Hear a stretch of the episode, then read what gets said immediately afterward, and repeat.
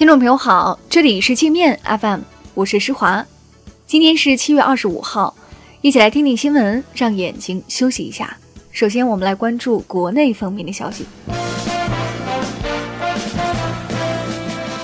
歼二十已正式列装作战部队，率先在东部战区空军航空兵某旅服役。该旅前身是抗美援朝战场上英雄的王海大队。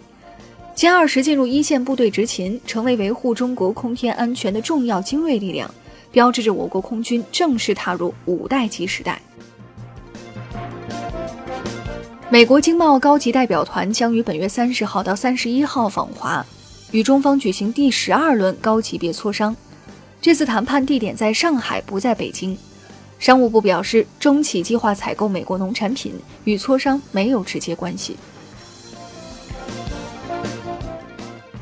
据环球时报消息，在珠海等地设有工厂的美国知名代工企业伟创力，曾在川普将华为列入黑名单后，私自扣押华为价值七亿元人民币的物料和设备一个多月，敢在中国土地上胡作非为，这家美国代工厂胆子可是够肥的，不可靠实体清单考虑一下。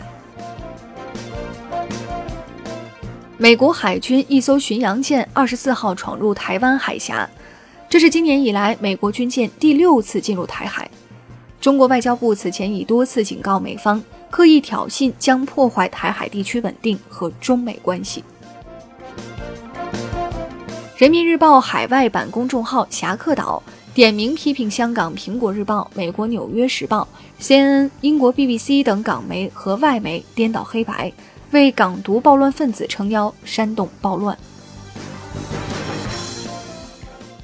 受国泰航空空服人员工会煽动，一些支持港独暴乱的民航从业者本周五可能在香港国际机场聚集。计划搭乘飞机往来香港或在香港中转的朋友，请注意安全。如果不能调整出行时间，应尽量避免与聚集者接触，以防意外。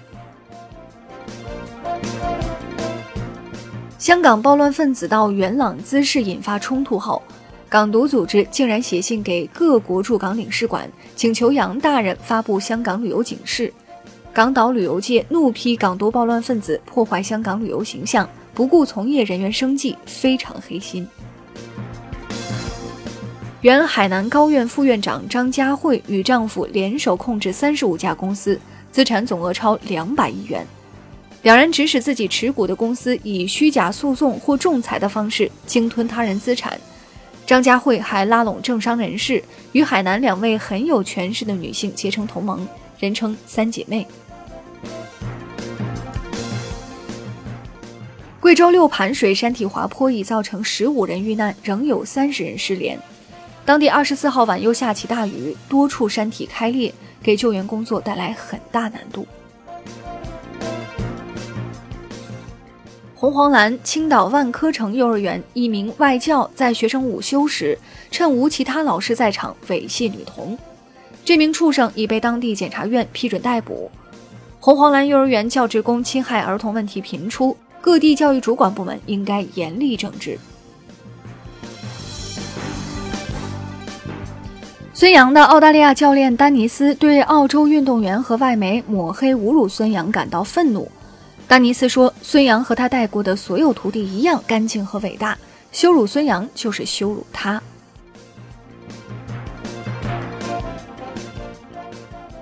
我们接着来把视线转向国际，美国国会计划立法禁止地方政府使用联邦资金购买中国列车和大巴，即使是在美国生产的也不行。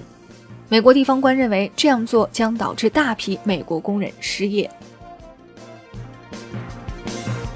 英国新首相鲍里斯·约翰逊对特蕾莎·梅留下的内阁进行大清洗，超过一半的成员被撤换。约翰逊的新内阁成员多为脱欧派人士和右翼。英国卫报说，约翰逊的新政府将成为四十年来最右翼的英国政府。韩国民众抵制日货的运动已延烧到各行各业，约两万多家超市、商店开始下架日本商品，或对日本商品大幅提价。还有韩国旅行社推出取消赴日游就可换大米的活动。亚洲反洋垃圾运动范围持续扩大，斯里兰卡也宣布要退还英国一百一十一个集装箱的垃圾。英国人以废旧金属的名义将这些垃圾出口到斯里兰卡，其实里面装的东西乌七八糟，甚至还有人体残肢和停尸房的废弃物。英国爱丁堡动物园将旅英大熊猫甜甜和阳光搬到装有电击围栏的活动区，导致两只熊猫经常遭到电击，浑身颤抖。当地熊猫粉痛批动物园残忍无道，园方却说熊猫会慢慢习惯的。英国动物园如此虐待熊猫，不知道是不是因为缺乏照顾熊猫的能力？如果是这样，就请将它们送回中国。那好了，以上就是今天节目的全部内容了。感谢您的收听，我是施华，欢迎您下载界面 App，在首页点击试听，找到界面音频，更多精彩内容等着您收听。